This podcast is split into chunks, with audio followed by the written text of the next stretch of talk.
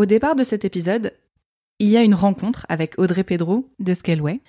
Et très rapidement, il y a l'envie de réaliser un podcast sur le sujet du recrutement pour partager son expérience et sa vision en tant que recruteuse.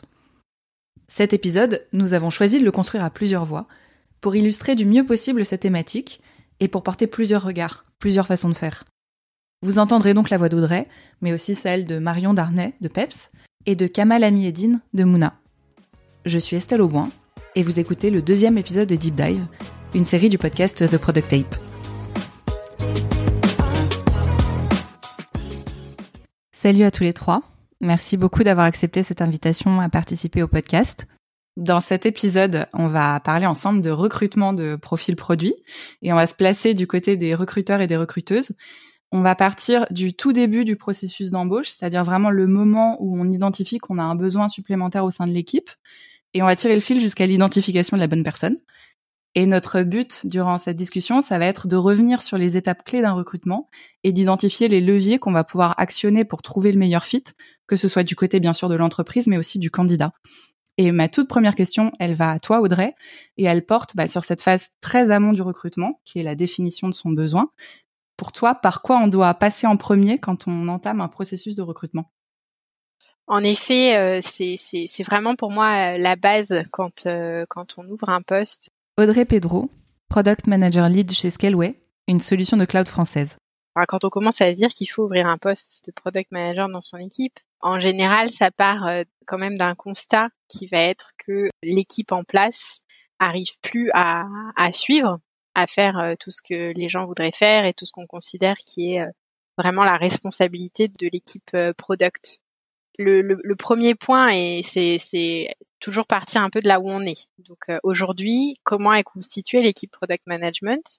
J'ai quel profil, qui fait quoi, et quelle est aussi la responsabilité de mon équipe? Parce que ben on sait qu'il y a à peu près autant de product management que que d'entreprises, donc euh, ça peut aussi un petit peu varier d'une entreprise à l'autre ce qui est vraiment la responsabilité des, product managers et ce qui est peut-être de la responsabilité d'autres équipes. Une fois qu'on a cet état des lieux, euh, pourquoi je recrute? C'est vraiment répondre à cette question. Qu'est-ce que mon équipe aujourd'hui n'arrive pas à faire avec le, staffing actuel? Et du coup, ça vient emmener la question d'après, qui pour moi est, un peu la pierre angulaire après de tout le processus dont on va parler, c'est quel job je vais donner à cette personne que je recrute? Qu'est-ce qu'elle va venir faire et comment elle vient apporter de la valeur au sein de, l'équipe déjà existante quand on grossit, en général, bah, on va être obligé de découper les responsabilités. Et donc, est-ce qu'on a un découpage évident qui peut être, il y a un nouveau produit à sortir et potentiellement là, recruter un nouveau product manager pour ce nouveau produit? Ou est-ce que euh, c'est un produit existant, assez mature et qui devient très conséquent en termes de quantité de travail. Et dans ce cas-là, comment est-ce qu'on va découper le travail euh, si on a plusieurs product managers qui vont travailler euh, sur le même produit? Donc ça, c'est vraiment des questions que le hiring manager doit se poser. Évidemment, idéalement pas seul, s'il y a des équipes RH qui peuvent aider, ou même travailler vraiment euh, avec euh, son manager ou d'autres euh, product managers un peu seniors, ou avec des gens comme Marion qui peuvent aider aussi s'il n'y a pas du tout de, ressources en interne pour se poser ces questions-là. C'est hyper important. Et donc, ça nous permet un petit peu d'arriver à une idée claire de quel scope on va donner à cette personne qu'on veut recruter. Du coup, ça va permettre de répondre à, la question aussi quel type de profil? Quelqu'un de plutôt junior, quelqu'un de plutôt euh, intermédiaire, senior. Après, ça peut aussi parfois être joué dans l'autre sens. Ça va être une contrainte budgétaire qui fait qu'on est obligé de recruter un junior. Et là, on va réfléchir à comment dans l'équipe on peut apporter de la valeur en ajoutant quelqu'un de junior. Mais c'est toujours une question de contrainte potentielle ou non. Et, une fois qu'on a, on a une idée du type de profil qu'on veut recruter, on va passer un petit peu à la partie euh, qu'est-ce qui va attirer le candidat potentiellement? Est-ce qu'on a en tête des idées de, de perspectives euh, d'évolution? Si on réfléchit à un découpage euh, au sein d'un produit ou d'un nouveau produit, être assez au clair sur ce produit, comment il va évoluer, et le périmètre, comment il peut, il peut grandir ou non en fonction aussi de la seniorité de la personne qu'on va embaucher c'est vrai que moi, quelque chose que je trouve important, c'est que un profil produit, quand on le recrute, tout l'effort que c'est le recrutement, mais aussi l'onboarding, et c'est quand même un métier où il faut comprendre beaucoup de choses sur l'entreprise. C'est bien que la personne reste un petit peu de temps. C'est bien, je trouve que c'est bien d'arriver à se projeter quand même sur 18 mois, 2 ans avec un product manager. Donc ça vaut le coup de se poser la question dès le début. Si on recrute par exemple un profil assez senior, comment est-ce qu'on le, projette pour que pour lui ce soit intéressant de rester 18 mois ou, ou 2 ans. Et enfin, ensuite, ça va être un peu plus les, les des questions pour affiner le type de profil qu'on va targeter, euh, ça va être euh, quelles sont euh, les, les, valeurs de, de, mon entreprise, comment est-ce que je veux que la personne s'intègre dans la culture, quelle addition elle va emmener à la culture produit, mais aussi boîte, quel est mon style de management à moi ou de la personne qui va le manager si je commence à avoir des plus grandes équipes. C'est aussi quelque chose qui sera important pour bien cadrer les, candidats qu'on va vouloir approcher et quel background on va chercher. Donc ça, ça rejoint aussi la notion de seniorité, mais au-delà de la seniorité, est-ce qu'on va chercher quelqu'un euh, qui a un background technique, un background international, un background B2B, un background donc euh, en fonction vraiment de, de, de ce qu'on a défini comme périmètre pour euh, pour ce rôle, qui on va aller plutôt contacter et quels sont les profils qu'on va garder finalement par rapport aux candidats spontanés. Le plus on est clair en amont, le plus euh, les étapes dont on parlera par la suite euh, sur la création du pipe et euh, les décisions un petit peu de, qui avance dans le process seront simples parce qu'on aura une grille de lecture assez claire sur comment avancer ou non avec des candidats. Donc c'est un travail amont qui, qui peut paraître un petit peu long et un petit peu conséquent, mais qui me semble très important justement pour euh, la réussite euh, long terme d'un recrutement et pour au final, je, je, pense euh, gagner du temps pour tout le monde à un, un, terme plus moyen. Donc c'est un petit peu la, la, définition initiale du problème clair pour reprendre nos habitudes de product manager. Une fois que je me suis posé toutes ces questions, je sais exactement où je vais. Ça me permet de définir vraiment le, profil que je vais avoir en tête.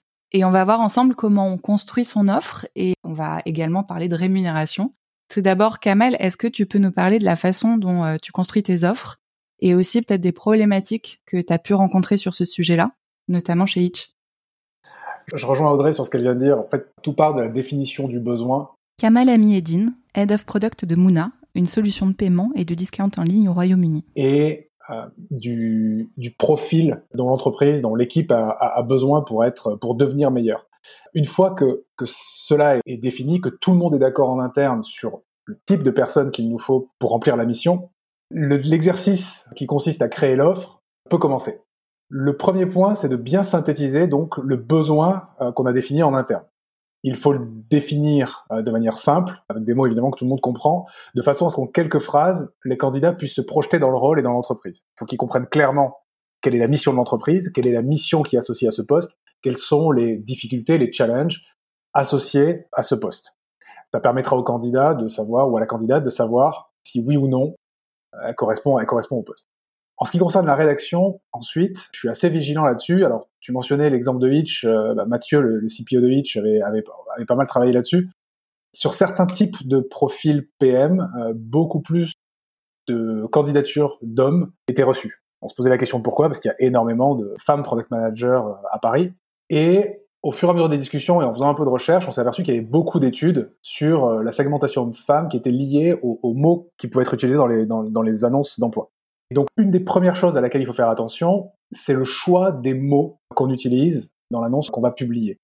Donc, il y a des choses qui sont documentées, donc chacun peut chercher sur euh, cette segmentation homme-femme et les mots qui ont des impacts positifs, négatifs euh, sur les hommes et les femmes, mais il doit y avoir aussi plein de choses dont on se doute pas, qui attirent ou qui rebutent d'autres types de, de, de, personnes, en tout cas qui segmentent euh, la population de manière assez marquée. Et donc, un exemple un peu caricatural, mais dans une équipe qui va devoir euh, développer un produit sur un marché à forte croissance, ce sera pas la même chose de dire dans l'annonce on recherche un leader dans l'âme qui nous aidera à conquérir le marché que de dire on recherche la personne qui permettra à l'équipe de progresser et à nous faire devenir numéro un. La formulation de cette phrase, l'impact sera le même, la personne qu'on va recruter sera la même, la mission sera la même, mais les mots qu'on utilise peuvent rebuter certaines personnes ou en tout cas en attirer d'autres. Et donc la question qu'il faut se poser, c'est quels mots on utilise par rapport à quel profil on veut recruter. Par contre, il faut être vigilant à ne pas mettre une barrière à l'entrée pour certaines personnes, tout simplement. Donc ça, c'est un point qui est assez important, le choix des mots. L'autre point qui est assez important, c'est la longueur de l'annonce. Donc lorsqu'on va rédiger une annonce, on a envie de dire beaucoup de choses, notamment lorsque on a une marque employeur qui n'a pas, qui pas ou peu d'autorité, donc une startup qui démarre par exemple n'est pas connue. Il faut dire qui on est. Il faut donner nos valeurs. Il faut expliquer notre mission. Il faut expliquer notre vision et le pourquoi est-ce qu'on a démarré cette entreprise. Mais il faut être vigilant à la longueur de l'offre aussi, parce que les candidats doivent retenir l'essentiel, mais ne doivent pas avoir une compréhension exhaustive de ce que de ce qu'on fait.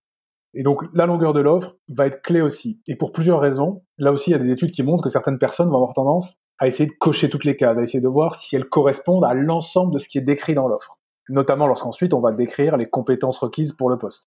Parfois, notamment encore une fois sur les, les marques employeurs qui n'ont pas encore une grosse notoriété, il vaut mieux cinq points clés sur les, les compétences qu'avoir une liste de 10 parce que plus de personnes vont se reconnaître et donc plus de personnes vont postuler et potentiellement des personnes qui ont les compétences requises. Alors qu'à partir du moment où on met trop de choses, les personnes qui ont l'impression qu'elles n'ont pas les compétences requises, qu'elles ne cochent pas toutes les cases, pourraient être amenées à ne pas postuler.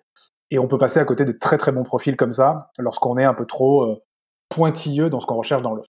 Donc la longueur, les mots qu'on utilise et faire très attention à ce que qui est indispensable dans notre euh, dans notre recherche d'un point de vue compétence, d'un point de vue profil, donc type d'études euh, et tout ce genre de choses, de façon à ne pas mettre une barrière à l'entrée. Et l'autre point, du coup, c'est peut-être le, le, dernier. moi, c'est quelque chose, c'est une préférence personnelle et je pense pas qu'il y ait de règles là-dessus aujourd'hui, euh, ou en tout cas qu'il faille s'en appliquer. Mais la question que je me pose aujourd'hui et, et, à laquelle je, je, continue à réfléchir, dans beaucoup d'annonces, on voit deux ans d'expérience, cinq ans d'expérience. Est-ce vraiment pertinent? C'est-à-dire qu'aujourd'hui, un profil, lorsqu'on cherche quelqu'un qui a fait du produit, à mon avis, si on a besoin de quelqu'un, par exemple, qui a travaillé dans une équipe multiculturelle en anglais, il vaut mieux le préciser comme ça. Et si on a une liste de trois choses comme ça qui sont des challenges qu'on a identifiés en interne, ou quatre choses, donc euh, ça peut être travailler dans une équipe multiculturelle, ça peut être avoir travaillé sur des produits très orientés data, voilà, ce genre de choses qui, qui vont être des challenges au quotidien du product. Évidemment, quelqu'un qui a six mois d'expérience n'aura pas toutes ces choses-là qui sont importantes pour nous. Et donc, plutôt que de préciser une durée, préciser des choses qui aujourd'hui représentent des challenges pour l'équipe, et de fait, bah, les personnes qui ont peu d'expérience ont peu de chances de toute façon euh, de cocher ces cases-là. Et si ce sont des points importants pour l'entreprise ou pour l'équipe, c'est peut-être plus pertinent que de parler en termes d'années d'expérience. Donc là, voilà, il y a une réflexion à avoir sur ce que vraiment l'expérience se mesure en années par rapport aux besoins de l'équipe et par rapport aux besoins qu'on a définis en interne, comme Audrey l'expliquait tout à l'heure. Carrément. Et du coup, Marion, je me tourne vers toi. Concernant la rémunération, est-ce que tu peux nous donner des clés ou des éléments à prendre en compte pour décider de la rémunération quand on ouvre un poste? Oui, bien sûr. Euh, je pense que... Marion Darnay, cofondatrice de PEPS, une entreprise visant à aider les startups à structurer et recruter leurs équipes produits. Je pense que la base, c'est euh, avant tout de se renseigner sur où en est le marché à l'heure actuelle. Surtout que dans le monde du produit, tout va très très vite. En ce moment, les, salaires s'enflamment beaucoup et c'est important quand on est recruteur de savoir faire le tri entre les candidats qui ont des gros salaires et, qui les valent vraiment et ceux qui demandent des gros salaires mais euh, en termes d'expérience ou, de background n'ont pas forcément les épaules pour avoir ces, gros salaires là aussi. Donc euh, on voit on voit beaucoup de choses et c'est vrai qu'il faut savoir faire le tri, il faut savoir se poser en amont.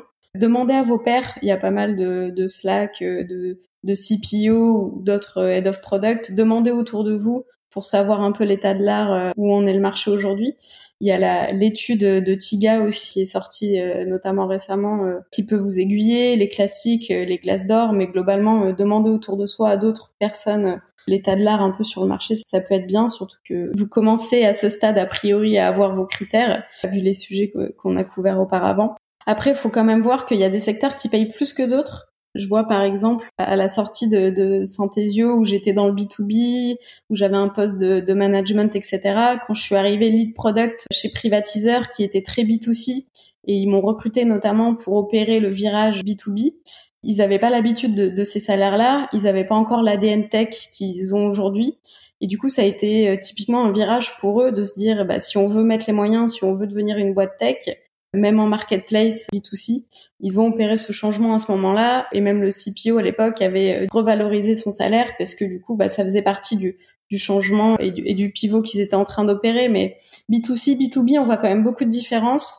Je note beaucoup aussi de différences sur les boîtes américaines qui payent beaucoup plus que les boîtes françaises et même européennes. Ou un gap salarial important. Donc après, quand on est côté candidat, faut savoir ce qu'on ce attend aussi. Est-ce que c'est un secteur qui nous attire plus qu'un autre? Est-ce que si le salaire c'est important, bah aller dans des boîtes américaines, vous serez a priori mieux servi. Et, les boîtes un peu plus structurées, il y a des grilles aussi parfois. Donc ça, après, euh, peut-être que vous aurez pas euh, la latitude euh, dont vous avez envie, mais ce qui est sûr, c'est que quand vous considérez le, recrutement d'un profil, il faut pas juste considérer juste ce recrutement. Et je pense que c'est l'erreur que font beaucoup de recruteurs ou beaucoup de boîtes qui commencent à structurer leur équipe produit, c'est qu'une équipe produit, un ou deux très bons PM, ça suffit pas en fait. Il faut des outils, il faut des moyens, il faut du temps pour leur faire faire de la discovery ou alors passer par des prestats externes. Vous risquez, si vous arrivez à commencer à attirer des bons profils, mais que vous pouvez pas les mettre dans de bonnes dispositions, des gens qui sont expérimentés, ils peuvent très vite être frustrés en fait. Donc il faut il faut faire attention aux attentes de certains profils. C'est surtout mon point par rapport à la rémunération et puis après comme d'habitude, il peut y avoir beaucoup d'avantages qui peuvent rentrer dans le salaire et ça euh, ça il faut pas hésiter à le mettre en avant dès l'offre, notamment euh, des systèmes de, BSPCE au-delà des classiques euh, tickets resto, etc., qui ont plus trop de valeur pour les candidats. C'est des petites choses qui vont vous démarquer des autres entreprises, qui peuvent être intéressantes à considérer à ce moment-là, notamment pour attirer des profils plus expérimentés, quoi. Parallèlement à cette question de l'offre, il y a la question du process par lequel va passer le candidat ou la candidate. Alors, ça va un peu dépendre déjà de s'il existe des standards dans l'entreprise. Et maintenant, on va se poser la question du nombre d'étapes, de ce qu'on va donner comme exercice à faire, de ce qu'on va chercher à valider, comment on va chercher à le valider. Pour prendre peut-être un peu de hauteur, euh, Marion, comment est-ce qu'on construit un processus de recrutement qui nous ressemble et qui est cohérent avec nos besoins? Oui, ça c'est une question clé. C'est déjà euh, l'expérience qu'on veut faire vivre aux candidats. Je pense qu'il faut pas oublier ça déjà. Un process, c'est dans les deux sens. Euh, les candidats nous testent et les recruteurs sont là aussi pour trouver le bon process pour tester ce qu'ils ont envie de tester. Je pense que le nombre d'étapes, déjà, il faut, il faut faire attention à ça parce que le produit, c'est un rôle tellement transverse. On a envie que cette personne-là rencontre euh, tout le monde, sauf que ça peut vite créer des process à rallonge. Donc, il faut faire attention à, bien jauger euh, et à préparer euh, les candidats sur le nombre d'étapes qu'il va y avoir et les projeter dans l'étape suivante si ça avance bien, etc. aussi. Mais ce que je rencontre beaucoup, c'est les, les, recruteurs qui, qui font pas attention à l'expérience candidat. On peut avoir des, des process qui sont hyper rigoureux, hyper intenses, hyper longs. C'est pas forcément un problème. Par contre, si vous faites faire euh, des cas pratiques assez poussés, euh, c'est important euh, de donner du feedback suite à chacune des étapes, d'être transparent sur les éléments qui, qui, vous semblent bien ou moins bien, ou les zones de risque que vous avez sur le candidat. Le fait de les communiquer au fil de l'eau, ça met aussi le, le, candidat dans de bonnes dans de bonnes dispositions. Et ce que je vois dans, dans le cas pratique, c'est qu'il y a deux grandes philosophies. Il y a les gens qui préfèrent tester les candidats en live parce qu'ils veulent les déstabiliser un peu, ils veulent couvrir plusieurs sujets. parfois aussi, c'est parce qu'ils veulent pas les faire travailler à la maison, parce qu'ils savent que, que, ça peut mettre du temps et que certains candidats vont potentiellement passer un week-end entier sur un cas pratique, tandis que d'autres vont passer quatre heures et pas plus. Donc ça met tous les candidats sur un pied d'égalité. Ce système-là, il est intéressant pour ça. Mais, euh, mais le, principal écueil que je vois à faire des, des cas pratiques en live comme ça, c'est que ça met quand même de côté des candidats qui peuvent être bons. C'est assez euh, casse-gueule entre guillemets parce que parce que je vois des très très bons candidats qui du coup euh, euh, sur des cas pratiques comme ça ou où, euh, tout se fait en live sont moins percutants que que s'ils préparaient les choses. Et donc voilà après il y a les classiques cas pratiques qui, qui peuvent durer quatre heures qui peuvent être faits à la maison on peut laisser le temps libre. Ce qui est important je pense quand on est recruteur surtout c'est de se poser la question de qu'est-ce qu'on a envie de tester qu'est-ce qui est important pour nous est-ce que c'est le fait qu'ils sachent euh, prioriser euh, entre plusieurs euh, user stories qui sont déjà prêtes parce que le poste est très orienté delivery? Est-ce que c'est plutôt de la stratégie que j'ai envie de tester? Est-ce que justement j'ai envie de, tester comment il va réagir en live ou quand il se fait bousculer? Parce qu'en interne on sait qu'il y aura beaucoup de challenges par rapport à ça. Est-ce qu'on veut tester sa communication? Il faut choisir. Il faut pas avoir envie de tout tester il faut choisir et, il faut pas oublier de tester un peu euh, les soft skills en, filigrane aussi de, ces process-là parce que quand on parle produit, on parle quand même beaucoup de soft skills et je trouve ça dommage aujourd'hui de voir beaucoup de cas pratiques qui sont très très orientés hard skills et, et quand je quand j'ai fait de la discovery notamment euh, avant de lancer PEP sur euh, les, les, les pain points on va dire dans le recrutement de product, c'est que les soft skills c'est ce qui est le plus crucial et pour autant personne ne les teste quoi. Oh je le teste comme ça en discutant. Euh, voilà. Donc je pense que ça suffit pas et que c'est hyper critique et, et la plupart des, des recrutements échoués quand j'ai fait justement cette discovery là, 80% des recrutements qui, qui en product qui avaient échoué étaient dus aux soft skills ou à l'intégration, en tout cas euh, dans les équipes, au, au manque de fit. Donc je terminerai par ça. Le culture fit, c'est quand même hyper hyper important, euh, surtout si on s'adresse euh, à, des startups qui justement ont pas les valeurs euh, bien établies. Kamal et Audrey en parlait un petit peu, mais je pense que c'est hyper important de, le tester parce que c'est ça qui, qui, est important, notamment si on parle en startup, c'est d'avoir des profils qui sauront s'adapter. Et à partir du moment où ils adhèrent au fit de la boîte et à la vision de la boîte, bah, c'est des profils qui peuvent s'adapter même si le scope produit change, etc un, autre élément qui peut être euh, qui peut être important, c'est euh, qui va parler à cette personne-là. Donc au produit en général, il y aura beaucoup de monde dans le process. Par contre, c'est important aussi de savoir en fin de process qui donne son avis, a priori tout le monde, mais, euh, mais surtout qui a le droit de mettre un vrai stop par rapport à ce qu'il a vu du candidat. Euh, ça, je pense que c'est un critère important. Euh, chez Privatiseur, en, général, c'était euh, VP produit, le cofondateur tech et moi. On était trois, je crois, de mémoire à pouvoir donner des no-go. Mais typiquement, ils ont mis, ils ont mis du temps à. On peut mettre du temps à trouver des profils parce que on voulait aussi que les tribe lead tech puissent donner leur avis parce que ils vont bosser avec cette personne-là et donc ça peut être aussi un point important. Euh, mais plus on met de monde dans cette dans cette pièce-là, plus le recrutement peut peut devenir périlleux. Donc euh, c'est une bonne question à se poser en amont aussi effectivement. Oui, chez Shift, je rejoins euh, ton point Marion. On va avoir un filtre initial avec le VP Product et, et du coup moi où on va rencontrer tous les deux des candidats.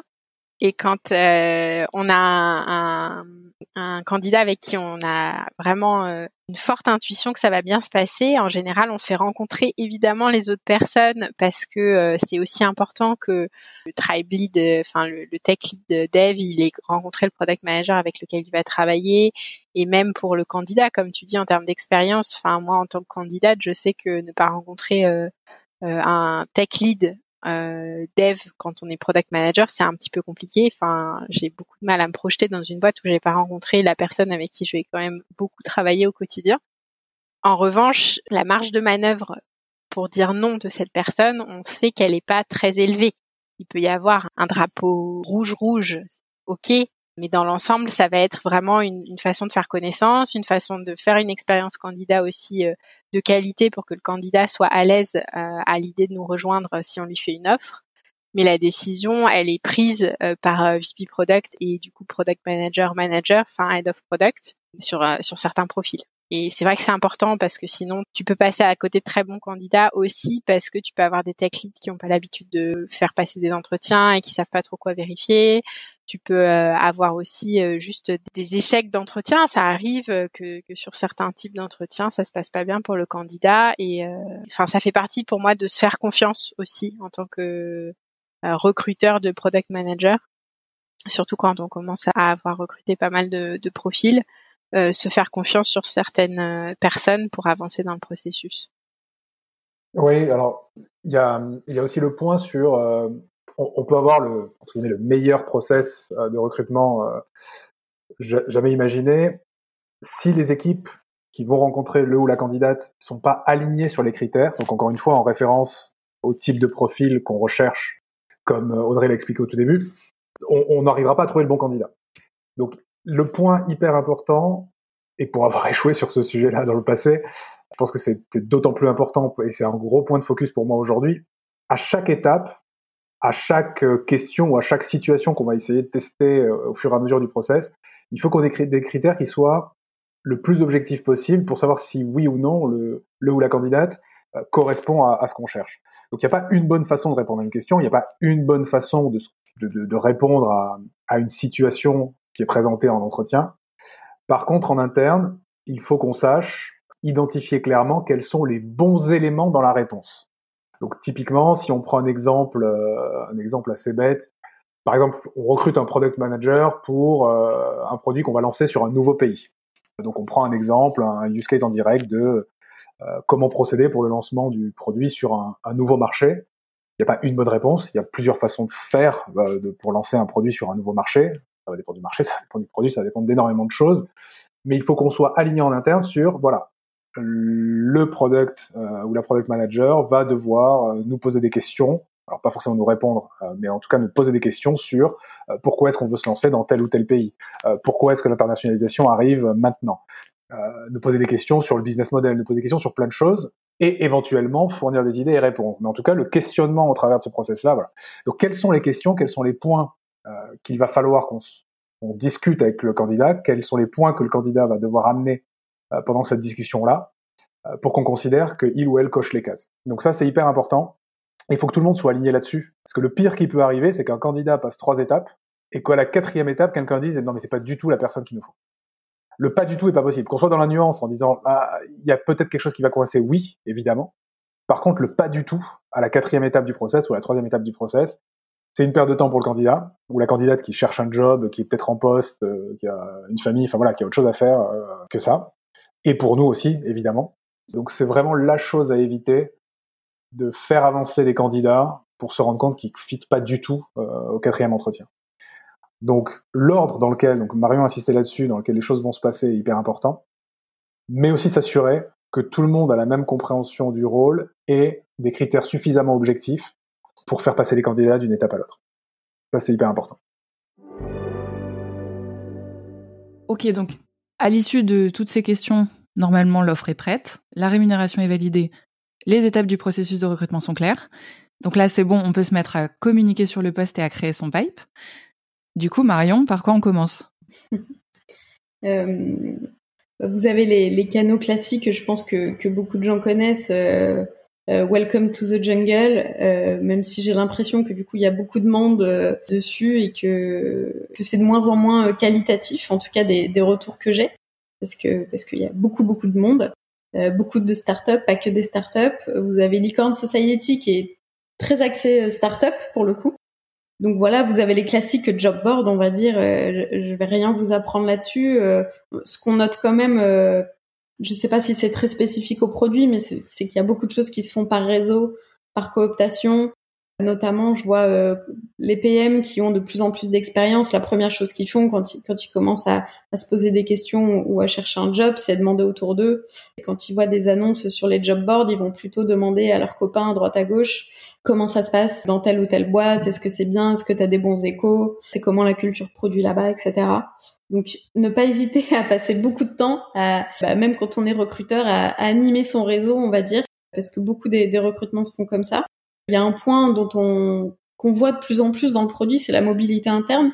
Je pense que c'est pas inintéressant euh, de faire monter en compétence sur le produit des gens qui ont envie de rentrer sur euh, le produit. En tout cas, euh, les, gens qui sont en, en, reconversion, qui sont qui soient développeurs, CSM, etc. Ça peut être un très bon move que de le faire en interne. Donc, quand on est recruteur, c'est bien aussi de se poser la question s'il n'y a pas des, des personnes que ça intéresse. On gagne un temps fou sur euh, la connaissance du produit, l'onboarding, etc. Et on a vu beaucoup de moves se faire. Euh, j'ai notamment aidé euh, chez Synthesio une CSM à passer product manager et, et, ça se passe très bien pour elle aujourd'hui. Elle a pu faire ce switch-là en interne et je le recommanderais aussi côté recruteur.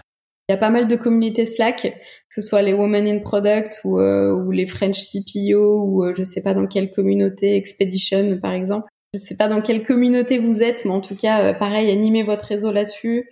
Il y a beaucoup de monde, donc euh, si vous si vous communiquez des offres, je pense que ce qui est important, c'est c'est de noter vraiment l'élément différenciant ou quel est le principal challenge chez vous, parce que des offres de product manager, euh, il y en a quand même énormément.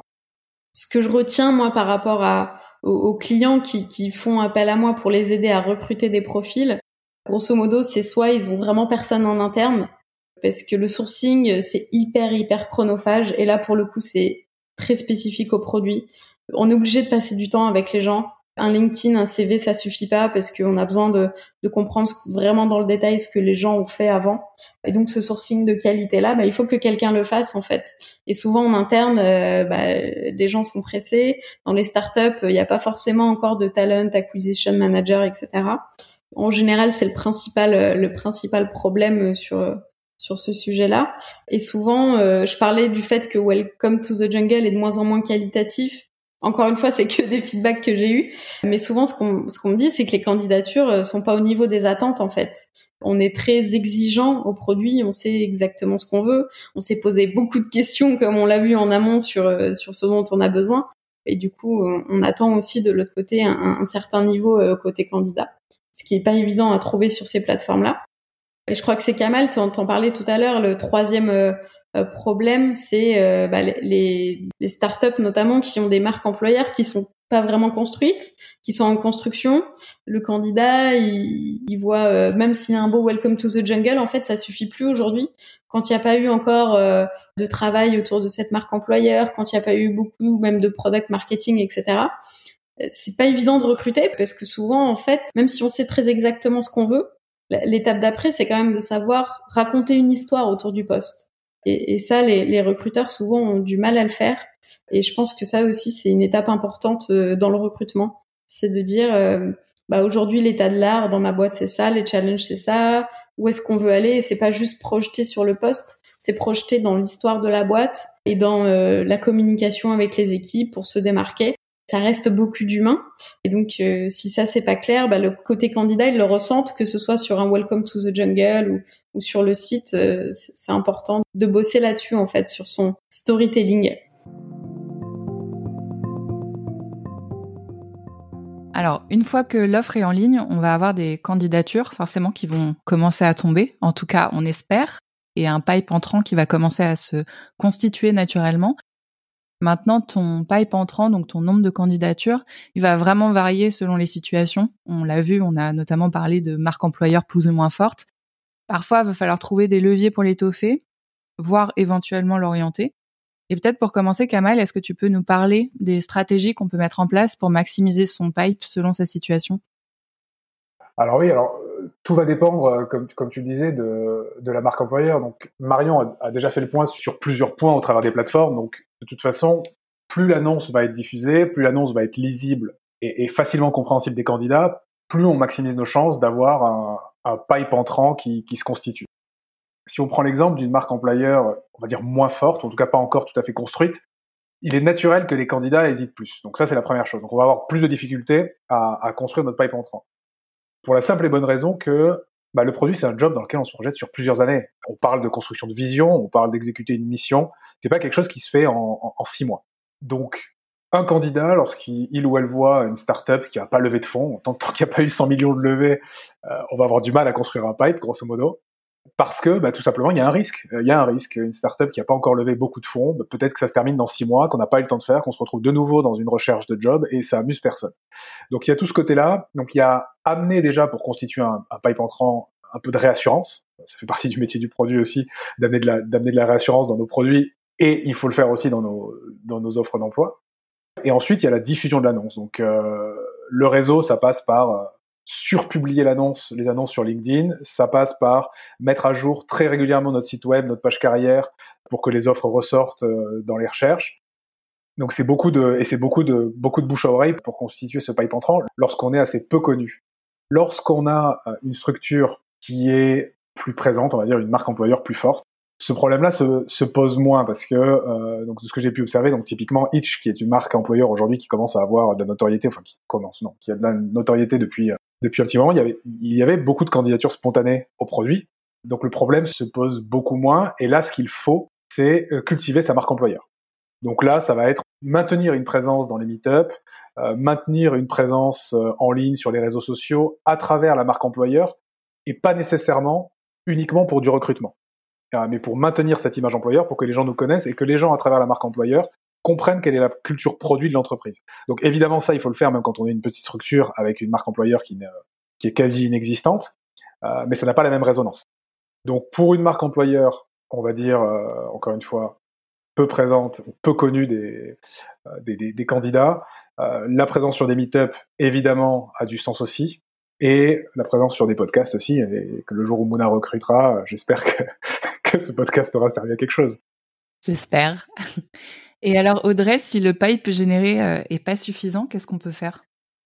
Alors, le, le, les points que mentionne Kamal sont importants en effet pour, euh, pour avoir des candidatures euh, le plus possible.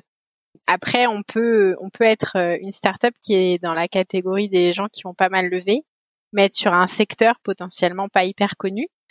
Par exemple, Shift, on a des candidatures, mais je pense qu'on n'en a pas autant que d'autres boîtes du Next 40 ou d'autres boîtes qui ont, comme nous, levé au total, passé la barre des 100 millions d'euros levés au total. C'est un secteur de l'assurance, c'est du coup une, une entreprise qui est moins moins connue dans le la hype de la French Tech. Du coup, il y a en effet cet enjeu de en fait, pour moi, l'enjeu, ça va être d'avoir un pipe de qualité, parce que tu peux quand même avoir euh, un, très gros pipe et avoir beaucoup de gens qui postulent, euh, et ça rejoint ce que ce que disait Marion. Tu vas vouloir avoir des profils qui ont un certain niveau par rapport à euh, l'offre que tu as définie et par rapport au poste sur lequel tu vas embaucher. Donc tu peux avoir un très très gros pipe avec des gens qui sont un petit peu à côté de, de ce que tu cherches à recruter. Tu peux aussi avoir un très gros pipe pas du tout divers. Donc ça, on reviendra sur euh, le sujet de la, reproduction sociale un peu plus tard euh, dans notre discussion. Mais en gros, pour euh, pallier un petit peu tout ça, que ce soit le, type vraiment de profil aligné avec ce que tu cherches ou la diversité des profils, en général, la solution, euh, ça va rejoindre un petit peu ce que tu disais, hein, Marion. Ça peut être bah, se reposer sur les équipes RH, même s'il n'y a pas vraiment de talent acquisition euh, manager euh, en soi, voir s'il y a quelqu'un qui peut aider. Et après, ça peut être vraiment le recruteur qui va manuellement aller chercher des profils. J'avais trois postes ouverts quand j'ai rejoint Shift. J'ai recruté trois personnes dans mon équipe produit chez Shift. Donc finalement, j'ai recruté quatre personnes parce qu'il y a un recrutement qui qui a pas marché. Et au bout de, enfin pour la quatrième personne que je recrutais, euh, après avoir recruté trois bonhommes, j'ai dit non mais c'est pas possible, euh, je, ce, quatrième recrutement ce sera une femme.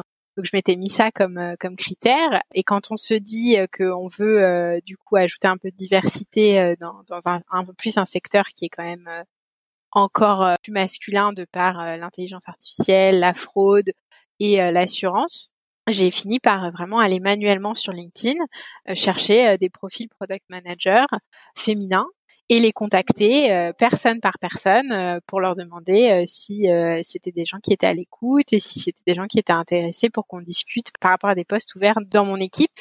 Et en fait, là-dessus, j'ai la chance de moi-même être une femme et ça a débloqué aussi certaines discussions où j'ai pu avoir des femmes qui, qui, sont grâce à ça rentrées dans le pipe parce que on a discuté, qu'elles ont vu que du coup leur manager serait aussi une femme et qu'il y avait vraiment quelque chose. Mais après, quand elles ont vu l'offre, elles ont dit elles n'auraient pas postulé. Et moi, c'était pareil, j'ai été contactée par le VP Product de Shift. Et après coup, quand j'ai vu l'offre, je me suis dit, mais en fait, j'y serais pas allée spontanément. Mais voilà, ça, ça permet aussi de contourner potentiellement euh, certaines euh, difficultés de pipe euh, qui se construit pas exactement selon la façon dont on aimerait qu'ils se construisent. C'est en revanche très chronophage pour le recruteur. on peut pas tout avoir. Et alors, Audrey, c'est quoi ta stratégie pour gérer le volume de candidatures? Oui, ça c'est l'autre euh, point important euh, quand on est dans le processus, c'est euh, son pipe qu'il soit conséquent ou pas conséquent. De manière générale, on va on va de toute façon se retrouver à pas mal rencontrer des gens. Et pour moi, il y a un petit peu deux stratégies euh, potentielles. Et chez Shift, on a eu, on a eu les deux selon les phases et les moments. Et est-ce qu'on recrutait beaucoup? Enfin, quand on avait trois postes ouverts, VS aujourd'hui, quand on a juste un poste, euh, c'est euh, combien de personnes on recrute et comment est-ce qu'on décide un petit peu avec qui on avance ou pas?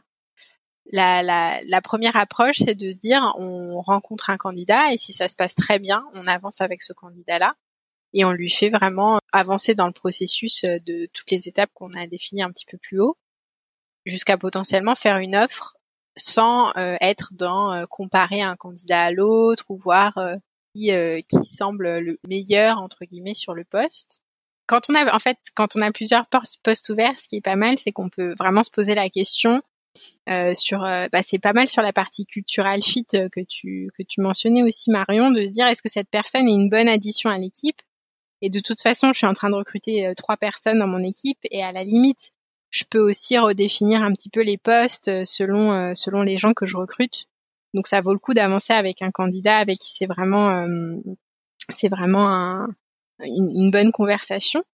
après, on peut avoir une autre approche qui est plus de, rencontrer plusieurs candidats à chaque étape. Donc, notre première étape de recrutement où c'est le recrutement avec le, le, manager, on va dire, on rencontre cinq ou six candidats et puis on se dit sur ces cinq ou six candidats avec qui on avance, avec qui on n'avance pas. Donc, c'est un peu plus une logique de batch finalement qui permet de faire un peu plus de, de benchmarking euh, ou comparaison entre candidats euh, par rapport au poste et qui du coup a un côté euh, plus enfin il faut il faut être beaucoup plus dans les, les, critères comme tu mentionnais Kamal très très carré parce que du coup on va se dire est-ce que telle personne c'est mieux que telle autre personne? Donc dès qu'on est un petit peu plus dans la comparaison il faut, il faut faire attention à, à, être égalitaire sur la façon dont on va faire avancer la personne dans le processus donc pour moi, c'est deux approches euh, assez euh, orthogonales, mais qui, qui existent. Je préfère de loin euh, la première, quand on peut se le permettre, de, de vraiment avancer. Et je trouve que même au niveau du temps pour les recruteurs et tous les gens que tu fais rencontrer aux candidats, tu gagnes du temps si quand tu as un bon candidat, tu le fais avancer et tu te poses pas forcément la question de est-ce que j'ai rencontré assez de gens, etc. De te dire avec lui, ça marche très bien, j'avance avec lui. Après, si tu avances, tu fais une offre, il dit non, il faut repartir de zéro. Donc euh, c'est c'est pas c'est pas non plus magique. Mais je trouve que c'est une approche euh, qui, en tout cas, moi, me correspond mieux en tant que recruteuse, de vraiment investir dans potentiellement une, relation de recrutement avec une personne euh, avec qui ça marche bien. Jusqu'à présent, on a beaucoup parlé process, mais là, on va rentrer un peu dans le concret de la découverte des candidatures, en commençant par la réception des premiers CV. Et, euh, et, justement, se pose la question de comment tu lis un CV, qu'est-ce que tu regardes, comment tu gères ton screening. Kamal, euh, comment tu abordes ce sujet? C'est quoi les conseils que tu pourrais donner?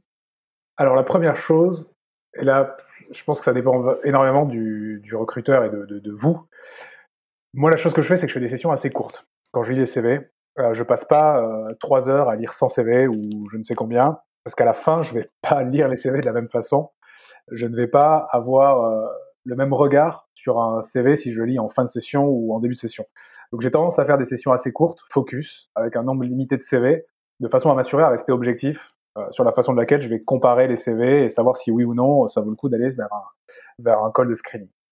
La deuxième chose, donc pour, pour démarrer, chose très simple, c'est qu'à partir du moment où on a reçu un CV, pour moi l'exigence est de répondre. Euh, on peut pas recevoir un CV et ne rien dire au candidat.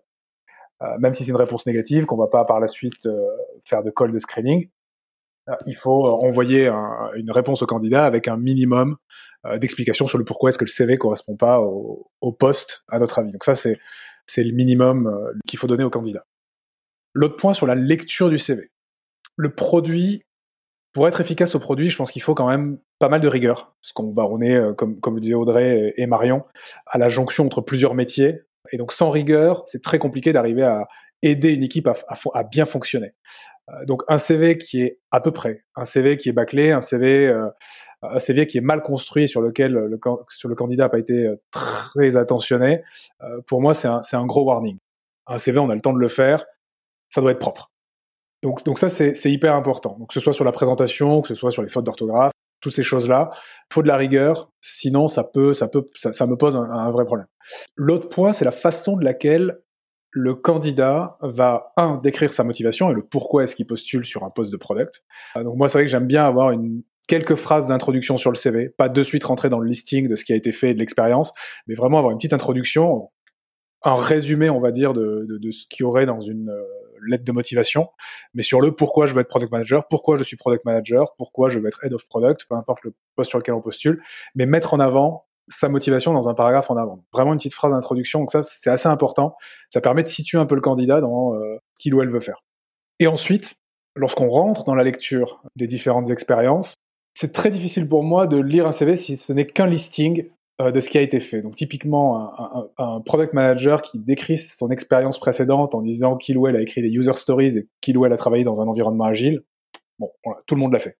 À partir du moment où quelqu'un a une expérience dans le, dans le product management, donc ce n'est pas différenciant et ça n'explique pas quelle valeur la personne a, a, ajouté à son équipe. Qu'est-ce que la personne a apporté, en quoi est-ce qu'elle a contribué euh, à rendre son équipe meilleure? Et c'est ça le rôle du product manager. Donc ce qui est vraiment clé dans le CV, c'est d'arriver à identifier ce que le ou la candidate a apporté à son équipe. Donc là, il y a évidemment un effort à faire côté candidat, mais c'est vraiment l'essentiel. C'est ça derrière qui va servir à construire les entretiens par la suite. Donc, quelles sont les forces de la candidate ou du candidat et comment est-ce que ces forces-là vont se retranscrire dans notre environnement Donc ça, c'est hyper important, arriver à extraire cette information-là. Donc sur certains CV, c'est impossible.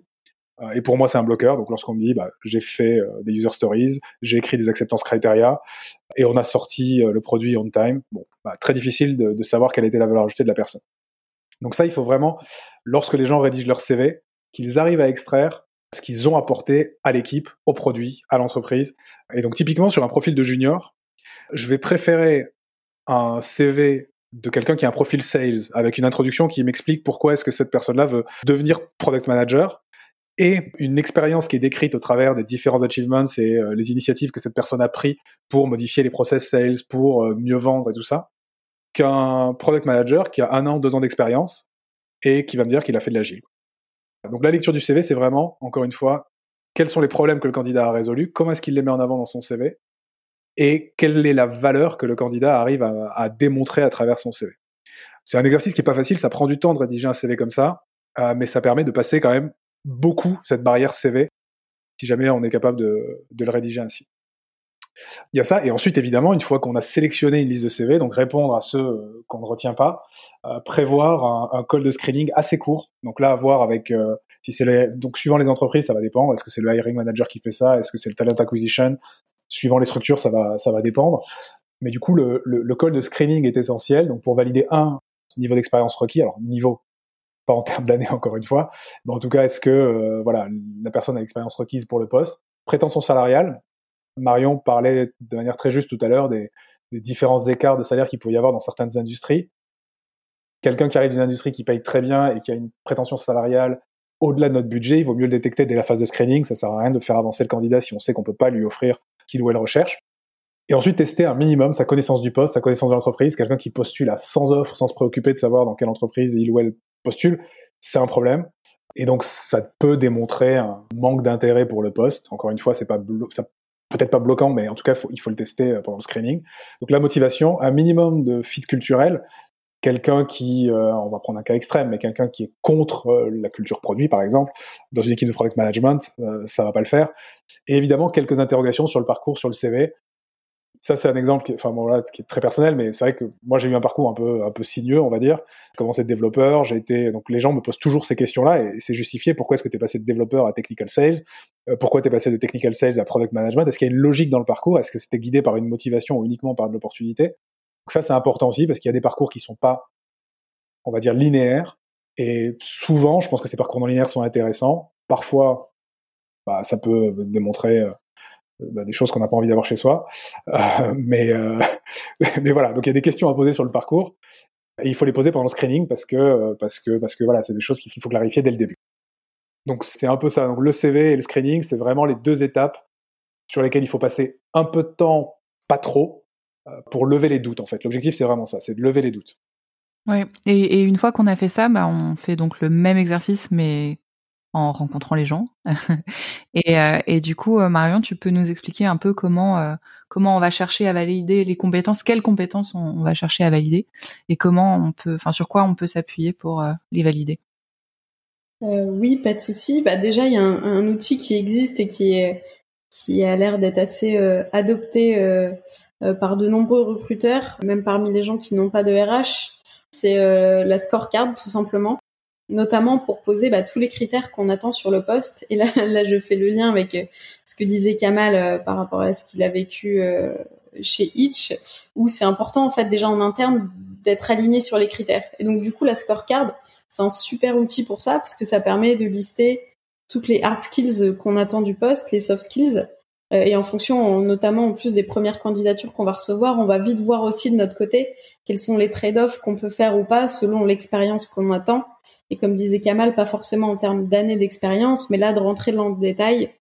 En termes de hard skills, euh, tu me diras ce que t'en penses Kamal, mais moi je, je dépasse jamais plus de 7-8 critères clés, que ce soit des aspects euh, discovery, delivery, stratégie en fonction de fonction des attendus du poste, mais sur les hard skills, je dépasse pas plus de, de 7-8 critères.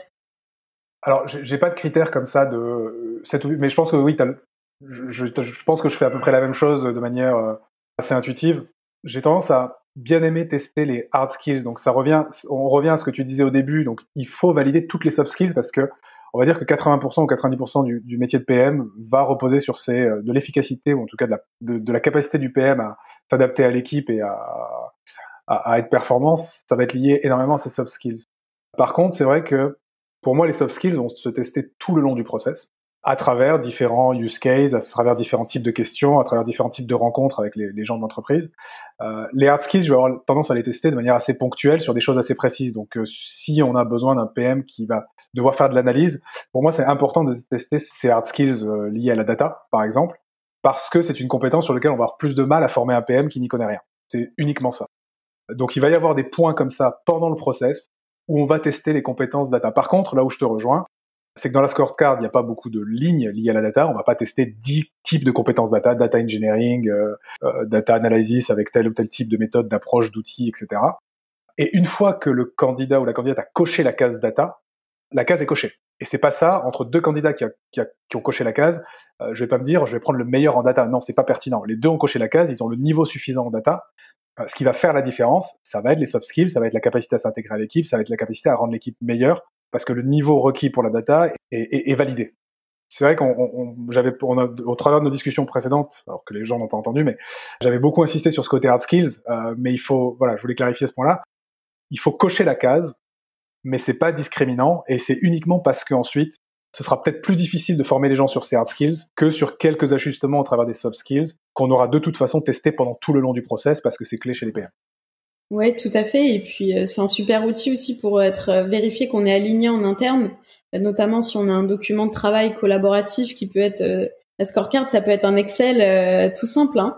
Par contre, c'est important ouais pour que toutes les personnes qui va, va rencontrer le candidat puissent donner son avis et éventuellement remonter des warnings en lien avec ces hard skills là et du coup ces soft skills là qui sont particulièrement attendus sur le poste.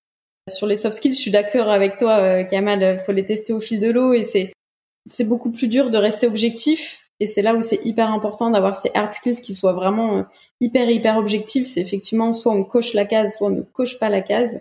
Les soft skills, c'est plus des points d'attention, souvent beaucoup en lien avec la culture d'entreprise, mais pas que je pense que ce qui est important, euh, si on recrute euh, un PM qui va faire euh, beaucoup de discovery, de où on attend sur les process UX, parce que parce que c'est un des gros challenges du poste. Si on teste pas l'empathie, à un moment on s'est raté, je pense. Donc il y a les soft skills qui reviennent assez régulièrement aussi qu'on attend de, tout PM et je pense que c'est important aussi de se les noter, de les figer. Il y en a beaucoup, mais je pense que c'est important aussi de les noter pour soi et de savoir, euh, ça nous aidera aussi de savoir ce qu'on attend du poste. La curiosité, l'humilité, c'est quelque chose que qu'on teste pas assez chez les PM. Une autre, euh, une autre soft skill, c'est la capacité de communiquer, la capacité de synthétiser, parce que c'est un élément clé être bon communicant, c'est juste le B à bas et je pense qu'il faut le, tester aussi en filigrane. Et il y a des choses qui sont beaucoup plus compliquées à, tester comme euh, bah, la capacité d'organisation, la rigueur, comment la personne gère son temps. Et c'est là où le fait de tester ces skills-là qu'on attend peut permettre aussi de, de, tester ça tout au long du process, que ce soit avec des cas pratiques euh, du coup ou pas.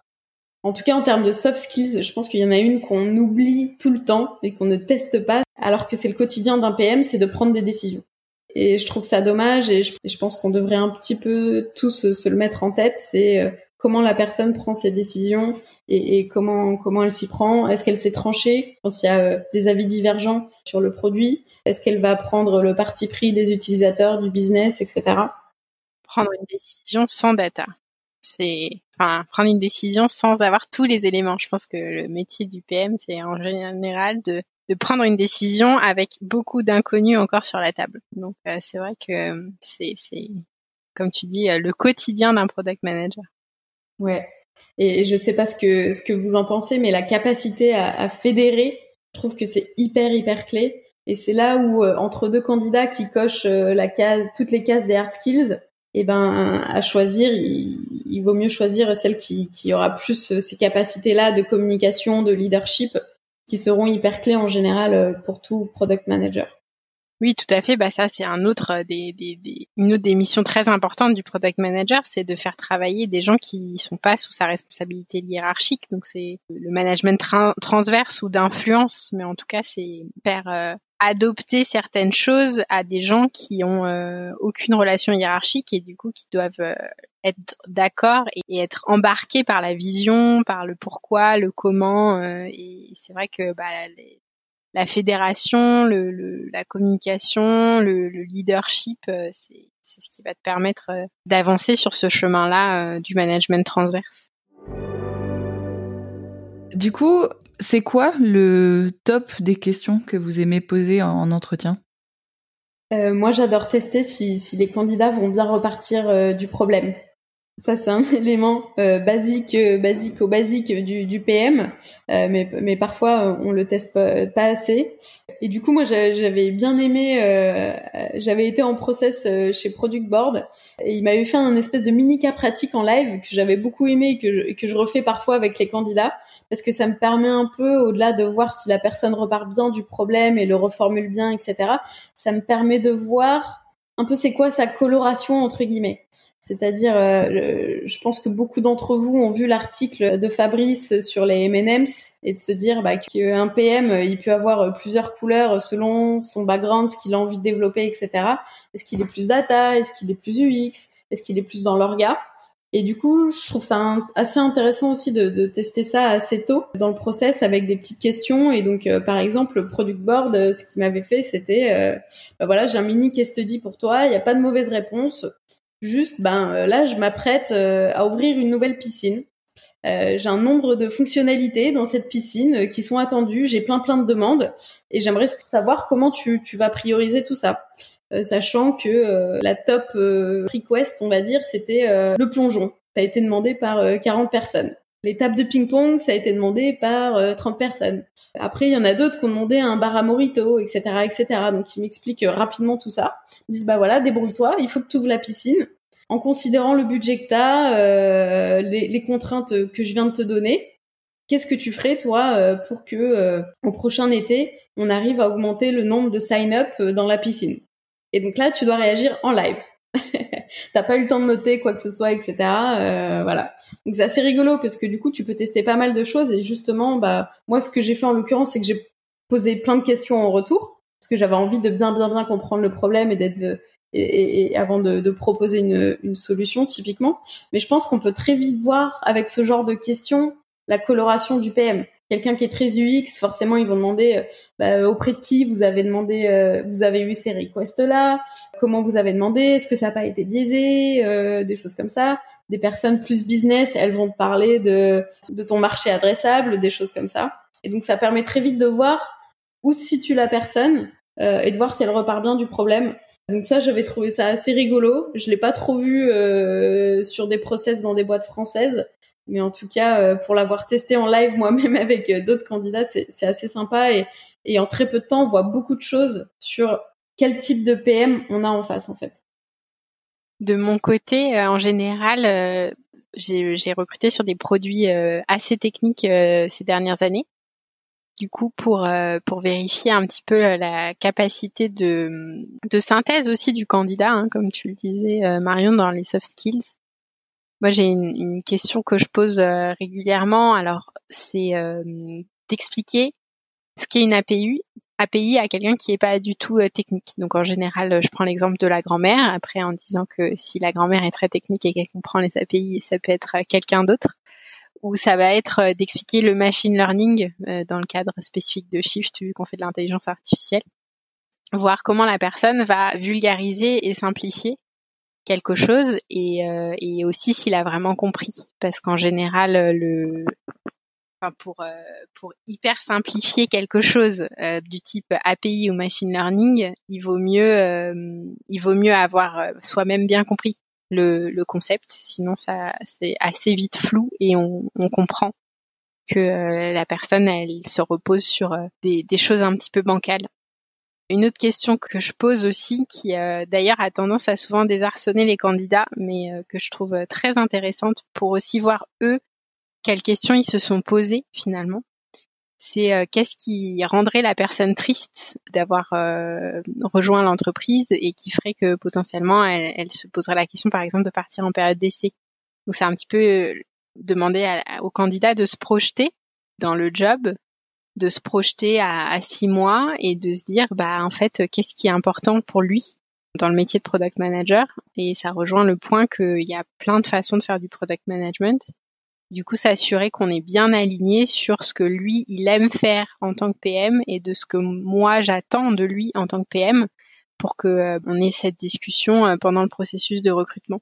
Et en fait, ce qui est intéressant avec ces questions, c'est que c'est une question un petit peu où tu retournes la vapeur puisque c'est plutôt au candidat d'affirmer ce que lui attend et plus au recruteur de dire euh, ce que ce que lui cherche. Et du coup, ça permet aussi un petit peu de voir comment la personne aborde ce genre de situation où euh, c'est à lui de s'affirmer et, de faire ça dans un contexte où euh, bah il y a quand même un enjeu puisqu'il est en, phase de recrutement. Donc comment il va gérer cette situation qui, qui, a un côté un petit peu inconfortable, de manière toujours bienveillante évidemment, mais, mais, qui va être une discussion souvent très intéressante et qui permet, je trouve, de vraiment différencier des très très bons candidats des bons candidats. C'est hyper intéressant comme question, Audrey je te la repiquerai. C'est ouais, c'est hyper intéressant. Euh, un peu dans la même veine, euh, ce que ce que j'aime bien demander, c'est euh, qu'est-ce que la personne attend de son manager? Parce que plus tôt, en fait, effectivement, on a ce genre de discussion, mieux c'est, et plus plus tôt on arrive à, à, potentiellement identifier des problèmes qui arriveront dans le futur. Donc c'est important de savoir aussi au global qu'est-ce qu'elle attend la qu'est-ce qu'attend le candidat de, de son manager. En lien avec ça aussi, c'est qu'est-ce que ton manager aujourd'hui dirait de toi et là, ça permet de tester plein plein de choses, de savoir si la personne va parler que de ses forces, va parler que de ses faiblesses, un peu des deux. Est-ce qu'elle va être honnête? Elle doit réagir en live, donc en général, c'est ce genre de choses euh, qu'on arrive bien à sentir aussi. Et peut-être une question que là pour le coup euh, c'est mon associé qui a l'habitude de, beaucoup poser et que moi euh, et que moi j'aime beaucoup aussi, c'est la dernière critique qu'on t'ait faite et qui t'a le plus aidé dans ton parcours à progresser. Ça permet de tester à quel point la personne a de l'humilité ou pas, sait se remettre en question et surtout comment elle a géré ce process de remise en question là par rapport au feedback constructif qu'on a pu lui faire dans le passé et c'est hyper, hyper intéressant à, tester en entretien. Ouais, je suis d'accord. Dans la même logique, c'est vrai que j'aime bien demander euh, au candidat de décrire une situation conflictuelle qu'il ou elle a vécue dans le passé et comment est-ce que, comment est-ce que cette situation a été gérée. On voit très vite euh, bah, les gens qui prennent leur part de responsabilité dans une situation conflictuelle. Une situation conflictuelle arrive très rarement euh, par la faute d'une seule personne. Et donc là, ça permet aussi de tester l'humilité et ensuite d'enchaîner, une fois que la personne a, a bien expliqué la situation, sur le aujourd'hui, comment est-ce que tu gérais les choses? Euh, Si la même situation venait à se représenter, qu'est-ce que tu as appris et comment est-ce que tu gérais les choses désormais pour voir, bah, encore une fois, si les gens ont avancé dans leur réflexion, ont mûri dans ce genre de situation? Donc ça, c'est quelque chose que j'aime bien demander aussi. Alors, on peut la poser sous plusieurs formes. Ça peut être une situation conflictuelle, ça peut être un échec, euh, quelqu'un qui dit qu'il a jamais échoué. On a tous échoué. Oui, moi j'ai toujours euh, l'échec, je la pose toujours aussi parce que sur l'humilité, la prise de recul et, et, la capacité à, exposer une forme de vulnérabilité à dans un processus où on est censé euh, se vendre quoi. Donc euh, c'est aussi hyper intéressant le, le, choix du fail. Parce qu'il y a des gens qui vont choisir des échecs où en fait ils n'ont pas vraiment échoué mais où les choses ont échoué, le produit a échoué.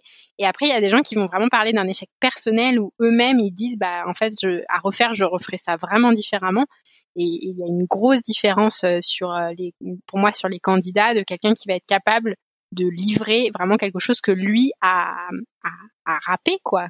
et ça arrive à tout le monde. Donc euh, comme tu dis, quelqu'un qui te dit ah non mais j'ai pas d'idée là.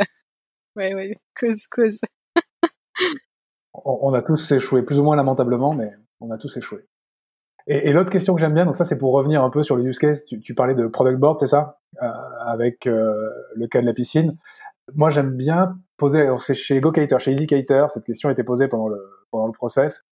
Demander au candidat en fait trois apps qu'il ou elle a sur son téléphone et qu'il aime bien, hors sortie évidemment des Instagram et des, grands classiques, et d'en choisir une ensuite euh, pour ensuite poser des questions sur le pourquoi est-ce que tu trouves que c'est un bon produit. Donc là vont ressortir aussi ses appétences UX, ses appétences sur le business model, poser des questions ensuite sur la compréhension du business model euh, de cette app poser des questions sur le est-ce que à ton avis c'est un business model qui va pouvoir tenir, qu'est-ce qu'il faudrait changer dans le business model pour que la boîte continue à grossir? Et donc là ensuite on peut, en fonction de ce qu'on cherche encore une fois et du besoin qu'on a défini, poser plein de questions. Et j'aime bien ça, j'aime bien l'approcher de cette façon-là, entre guillemets ce mini use case, parce qu'en fait on amène le candidat, on, est supposé amener le candidat sur un terrain qu'il connaît. Donc en fait, je veux justement dans cette, dans cette question, moi, enlever le côté surprise et l'amener sur un sujet qu'il ou elle ne connaît pas. Parce qu'en fait, le jour où on va recruter quelqu'un, euh, bah, la personne en fait va accumuler des connaissances et va travailler sur un sujet qu'elle petit à petit elle va, elle va être amenée à maîtriser. Donc dès l'entretien, j'aime bien amener les candidats sur un sujet qu'ils connaissent, qu'ils sont supposés maîtriser, euh, et qu'à la limite je maîtrise un peu moins, parce que s'il y a certaines apps que je vais pas connaître ou moins bien connaître, comme ça on voit leur, la capacité du, du ou de l'APM à, à rendre accessible une information sur un produit un peu tech euh, à quelqu'un qui le maîtrise moins. Euh, et donc ça, je trouve ça, euh, voilà, je trouve ça assez intéressant et ça permet de, de, tester à la fois les soft skills et les hard skills parce que lorsqu'on va rentrer dans la description du business model, lorsqu'on va recruter dans le comment ça fonctionne, quelqu'un qui me parle de Stripe, une app qui aime bien Stripe, on va pouvoir discuter API. Si jamais on est sur un post tech, on va pouvoir discuter de ces choses-là. Donc c'est aussi une question que, que j'aime bien poser et qui est à ajuster en fonction du, type de profil recherché, en fonction du niveau de seniorité recherché. Il y a un sujet a, dont on a commencé à parler, euh, mais sur lequel on ne s'est pas encore vraiment arrêté, c'est celui de la reproduction sociale. Audrey, déjà, pourquoi c'est important cette question de la diversité et aussi comment on fait pour éviter la reproduction sociale? Un vaste, vaste sujet euh, qui me tient euh, grandement à cœur en tant que femme dans le product management. Euh, je pense que bah, le dernier baromètre LPC a, a, mis en exergue certains points liés à la diversité. C'est hyper important. Alors pourquoi c'est hyper important? En fait, la diversité, homme-femme, parce que moi je suis une femme, mais je pense que la diversité, ça va bien plus loin que une question de genre. Ça va sur une question de, de diversité, en fait, de, de pensée ce qui est hyper intéressant dans une équipe et d'autant plus au produit. Je pense que c'est vrai dans toutes les équipes, mais dans les équipes produits, euh, on est une équipe. Euh, on a parlé de plein de choses qui sont importantes chez un product manager tout au fil de cette discussion. Euh, un, point qu'on a évoqué plusieurs fois et qui, qui est assez central, c'est l'empathie. Et pour être empathique avec ses utilisateurs, en général, arriver à, se, projeter dans certains des aspects, ça peut aider. Et donc avoir une équipe diverse, ça va permettre euh, d'apporter plein d'angles de vue. Euh, quand on imagine bah, un, problème, un, un, éléphant, et ben si on a plein d'approches, de pensées différentes, chacun va toucher une partie différente de l'éléphant. Il va y avoir quelqu'un qui va être plutôt au niveau des pattes, au niveau du dos, au niveau des oreilles, au niveau de la trompe, au niveau et en fait ça va permettre d'avoir une meilleure idée de ce qu'est un éléphant si on a tous la même, euh, le même angle d'approche et qu'on va tous toucher une patte, on pense qu'on a affaire à une patte, alors qu'en fait on a affaire à un éléphant. Donc c'est vraiment euh, très riche. Alors c'est pas forcément le chemin euh, le plus facile et le plus rapide parce que la diversité justement ça veut aussi dire se confronter avec quelqu'un qui pense très différemment de soi et donc se retrouver dans des situations de conflit où euh, on va pas forcément parler la même langue, où ça va être beaucoup plus difficile de communiquer et beaucoup plus difficile de s'assurer qu'on parle de la même chose, parce que s'il y a quelqu'un qui est en train de toucher la patte et quelqu'un qui est en train de toucher la défense, et qu'on parle du même objet, en fait, on a quand même l'impression de pas parler de la même chose, parce que c'est pas la même matière, c'est pas la même taille, c'est pas la même consistance, enfin, tout est différent, et pourtant on parle de la même chose. Donc ça demande du taf, mais euh, pour moi c'est clé dans une réussite euh, long terme c'est ce qui va permettre vraiment de d'embrasser euh, bah, la diversité euh, réelle dans le monde extérieur, parce que euh, un, produit numérique s'adresse à, des vrais gens qui eux-mêmes en général sont issus de la diversité de manière globale. C'est juste des êtres humains. Donc c'est vraiment un sujet très très important qui pour moi permet de résoudre les problèmes différemment, de, de, de s'abstraire de beaucoup des potentiels pièges qu'on peut rencontrer euh, en tant que product manager. Je crois que c'était dans le, le, le, podcast sur les sept péchés du PM où euh, la, la, diversité de pensée était mise en avant euh, sur un des péchés, je me souviens plus duquel, mais vraiment de dire qu'en fait, avoir des gens qui pensent très différemment au sein de l'équipe produit, ça permet de dépasser un des un des péchés sur sur le chemin de du product management. Donc le, le, le point de, de l'importance de, de, ce, de cette diversité dans une équipe produit, pour moi, il est clé et il est malheureusement euh, en général sous-estimé. C'est en fait ce qui est un petit peu frustrant parfois, c'est que c'est les gens issus de la diversité eux-mêmes qui vont pousser pour la diversité. Enfin, c'est toujours ce problème de minorité quand quand il y a une minorité qui est reconnue. Donc, on parle en général dans la littérature, c'est de 30% quand on est en dessous de 30% sur certains types de profils, on va avoir du mal à, voir qu'il y a un problème de diversité parce qu'en fait, il y a une sorte de majorité écrasante qui va toujours être sur la patte et pas sur la défense ou pas sur la trompe et qui va du coup pas forcément voir qu'il manque un bout de l'éléphant dans la, dans la bataille. Donc c'est souvent les, les gens, euh, enfin moi je sais que j'ai été souvent dans des contextes où on était très très peu de femmes et où j'ai souvent dit bon bah comment on fait pour euh, qu'il y ait plus de femmes et comment on fait pour qu'il y ait plus de profils euh, euh fac et donc ça vient sur le sujet premier pour moi de la diversité c'est dès la lecture d'un CV dès la lecture d'un CV on va être capable de soit appliquer des filtres qui vont favoriser la reproduction sociale soit appliquer des filtres qui vont ouvrir à la diversité alors c'est une prise de risque et c'est aussi un peu plus compliqué potentiellement dire euh, on prend que euh, des gens qui ont fait euh, le top 3 des écoles de commerce et le top 5 des écoles d'ingé, ça peut créer un sentiment de sécurité, de se dire bah voilà, on, a mis un critère qui permet de s'assurer que les gens ont une certaine formation et donc vont avoir une certaine façon de d'aborder les problèmes. Mais du coup, on perd la diversité bah, de profils fac, de profils moins linéaires, comme tu disais, Kamal, de, de, gens qui ont potentiellement euh, fait des études qui avaient rien à voir et qui se sont euh, reconvertis un peu plus tard dans la tech et dans le produit. Donc un premier point, c'est d'essayer de, d'éviter des règles trop euh, filtrantes de ce côté-là. Et donc, bah, pour moi, il y a une question à la fois d'études et après, il y a aussi une question d'expérience. Vouloir absolument, par exemple, que quelqu'un ait été dans une startup, product manager dans une startup avant de venir faire product manager dans ta startup, bah il y a quand même un risque de reproduction de façon de penser à ouvrir à des gens qui ont peut-être euh, pas été product manager avant, comme tu disais, Kamal, mais qui savent expliquer pourquoi le product management c'est intéressant, ou des gens qui ont été product manager mais dans des secteurs qui ont rien à voir, dans l'industrie, dans, dans, dans le monde de la cosmétique, peu importe. En tout cas, qui peuvent apporter d'autres euh, façons de, de regarder les choses. Ensuite, un deuxième point qui est très important, c'est dans le processus de recrutement qu'on a décrit euh, tout à l'heure quand on discutait, les gens que le candidat va rencontrer. Parce que si on fait rencontrer que euh, des gens qui sont dans la même optique, on va avoir aussi un, résultat d'entretien qui va être sous l'angle de ces gens-là. Alors que si on va permettre aux candidats de rencontrer des profils plus divers, et ben on va avoir du coup des angles de, de, de, de vue qui vont être eux-mêmes divers et potentiellement dès le process de recrutement et dès le moment où on parle scorecard ou alignement des critères, avoir des, des désaccords, mais c'est mieux d'avoir ce désaccord à ce moment-là et de comprendre peut-être aussi pourquoi euh, on, on va pas euh, vouloir recruter le même type de profil plutôt que d'avoir tous le même avis fait, de manière générale, pour moi, la diversité, c'est quand tout le monde est toujours d'accord parce que ils, pensent pareil, c'est que c'est qu'on a loupé un truc parce que on, se challenge pas assez les uns les autres. Et donc ça se voit dans, dans les, les diversités au niveau du recruteur. Et une fois qu'on a mis ça en place, alors c'est pas toujours simple, hein, parce que si on doit rencontrer euh, des techs, euh, les leads euh, des, des, différentes équipes, et qu'on a, on est dans une boîte où il y a déjà eu un peu de reproduction sociale, moi, je sais que j'ai tendance un peu à embêter les mêmes gens. Et bon, bah, ils savent aussi que si je leur demande à eux de faire passer des entretiens, c'est parce que euh, c'est pour apporter ce, ce, ce côté-là dans, dans l'équipe. Et le dernier point, euh, c'est de ne pas hésiter à mettre euh, des objectifs, en fait.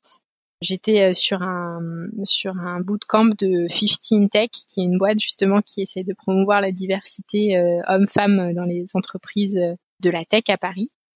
Ils ont organisé un, un bootcamp sur la négociation euh, le mois dernier. Et il y avait une, euh, une, une, experte qui est intervenue pour dire, en fait, les quotas, c'est quelque chose qui est très décevant intellectuellement parlant, parce que dire, euh, enfin voilà, il faut qu'on ait 30% de femmes dans l'équipe, 30% de gens issus de la fac, 30% de gens issus de, de non-tech, ça peut paraître dommage de devoir en arriver là pour avoir de la diversité dans son équipe. Mais ce qu'elle explique euh, à travers les recherches qu'elle a fait et ce genre de choses, c'est qu'en fait, c'est la seule chose qui marche vraiment. Aujourd'hui, euh, tant qu'on n'a pas atteint un certain seuil, à minima, donc les fameux 30%, ce qui marche et ce qui fait ses preuves, c'est d'avoir ce genre de quota, de dire on, on a atteint 30%. Et après, une fois qu'on a atteint 30%, on arrive dans une équipe qui commence à être assez diversifiée pour que ça se s'auto-entretienne un peu tout seul et que ça fasse effet boule de neige. Et donc voilà, ne pas ne pas hésiter à se mettre cet objectif-là. Et, euh, et, en tant que recruteur, bah, ça peut passer aussi, euh, comme je disais tout à l'heure, hein, par euh, aller manuellement remplir ton pipe pour qu'il soit le reflet de cette diversité que tu veux avoir en sortie. Parce que si t'as aucune femme ou aucune personne issue de la fac qui postule et dans ton pipe, et ben t'es sûr de pas les embaucher. Donc il faut absolument arriver à attirer ce genre de profil dès la, la phase de screening assez tôt. Donc euh, c'est vraiment un sujet euh, qui est, euh, qui, je trouve hyper intéressant, mais pas simple. Et on a touché pas mal des éléments hein, dans, dans la discussion aussi. Kamal, tu parlais de la façon dont l'offre est même juste exprimée, les mots qui sont choisis. et puis après, il y a les industries, il y a les images de marque, il y a, des secteurs où c'est plus facile de recruter des gens issus de la diversité que d'autres secteurs. Mais je pense qu'en tant que recruteur, c'est une responsabilité qui, euh, qui nous incombe d'avoir ça dans nos critères, d'avoir ça dans nos objectifs et de se d'être euh, honnête envers, soi-même sur euh, où on en est et où on veut aller sur ce sujet-là. Merci Audrey d'en parler parce qu'effectivement c'est un sujet hyper important. On en parle beaucoup, mais je trouve que paradoxalement il y a beaucoup d'hypocrisie dans notre milieu, puisqu'effectivement, on en parle beaucoup, mais il n'y a pas beaucoup d'actions qui sont mises en place. Et il y a un côté euh, assez rassurant au fait de, de, recruter des personnes qui nous ressemblent. Je pense qu'en tant que recruteur, on est tous un peu tombés dans le panneau à un moment ou un autre. Et, c'est bien déjà de d'assumer le problème en fait pour soi-même. Et, effectivement, euh, tu parles de se donner des objectifs, c'est peut-être effectivement un bon moyen déjà pour euh, se dire ok moi qu'est-ce que qu'est-ce que j'ai envie de faire pour que ça change en fait. Parce que je vois peu de personnes en fait qui, qui font des efforts pour que ça change. On parle de diversité parce que tous les bouquins notamment euh, anglo-saxons ou tous les articles un peu de, de leaders dans le produit nous parlent beaucoup de de l'importance de la diversité des équipes dans des équipes produits euh, de l'importance de, de la diversité sauf que au final, euh, concrètement, dans le milieu, en tout cas French Tech, euh, effectivement, il y en a peu. Il y a eu pas mal d'études euh, là-dessus, mais mais typiquement, quand j'ai fait ma discovery cet été, Audrey, tu étais la seule à me dire, moi, je serais contente si tu m'envoies des candidats qui ne sont pas forcément passés par d'autres d'autres boîtes clés de la French Tech. Tous les autres trouvent ça rassurant en fait de se dire qu'ils vont prendre un PM qui est passé par Content Square, Aircall, Conto, qui vous voulez et en plus, no offense, mais c'est pas parce que tu es passé par euh, une de ces boîtes-là euh, qui commence à avoir une marque employeur euh, assez répandue que tu es un bon PM ou que tu es le bon PM pour pour le challenge que tu as. Et, ce côté reproduction sociale aussi, c'est pas effectivement, c'est pas juste homme-femme ou, de la diversité raciale, c'est beaucoup plus large que ça. Et je suis hyper d'accord avec toi là-dessus sur le fait que c'est surtout dans la façon de penser et donc du coup dans la façon dont on va penser les produits aussi pour nos utilisateurs en fait, on n'est pas empathique dès le départ avec eux, en fait. je, vous rejoins là-dessus même. D'ailleurs, quand on a parlé des CV tout à l'heure, ça n'avait même pas venu à l'esprit de, parler de, la partie études et de quelle école euh, le candidat ou la candidate avait fait. Parce que si on veut éviter la reproduction sociale, déjà, la première étape, c'est de ne pas discriminer les gens par rapport à leur profil universitaire. je vous rejoins complètement là-dessus. Il y a un truc qui m'a dans ce que tu as dit, Audrey, qui est hyper intéressant, tu, parlais des quotas et tu disais c'est intellectuellement pas satisfaisant. En fait, c'est intellectuellement, à mon sens, pas satisfaisant si on ne change rien de notre côté au niveau de nos entreprises euh, et au niveau de nos équipes. Euh, en fait, mettre en place un code, donc en gros, pour, pour, pour m'expliquer, si en fait on ne change rien dans la façon de laquelle on rédige nos annonces, si on ne change rien dans la façon de laquelle on va gérer les process et dans laquelle on va, dans la culture d'entreprise, ça sera pas intellectuellement satisfaisant de recruter une personne parce que il ou elle est issu d'une minorité raciale ou c'est une femme et qu'on n'avait pas de femme dans l'équipe. Là, c'est pas satisfaisant. Mais je pense que le quota aujourd'hui, comme tu dis, est un bon outil à partir du moment où il enclenche un changement dans nos process de recrutement pour s'ouvrir à un pipe plus divers. Parce que souvent aussi, inversement, le quota est pris comme une excuse en disant bah, finalement on a respecté le quota, donc c'est bien. Non, en fait, si la culture change pas derrière, c'est pas bien. Et donc du coup, euh, donc je te rejoins sur ce point-là. C'est vraiment, ça doit enclencher un changement en interne. Le quota est pas suffisant.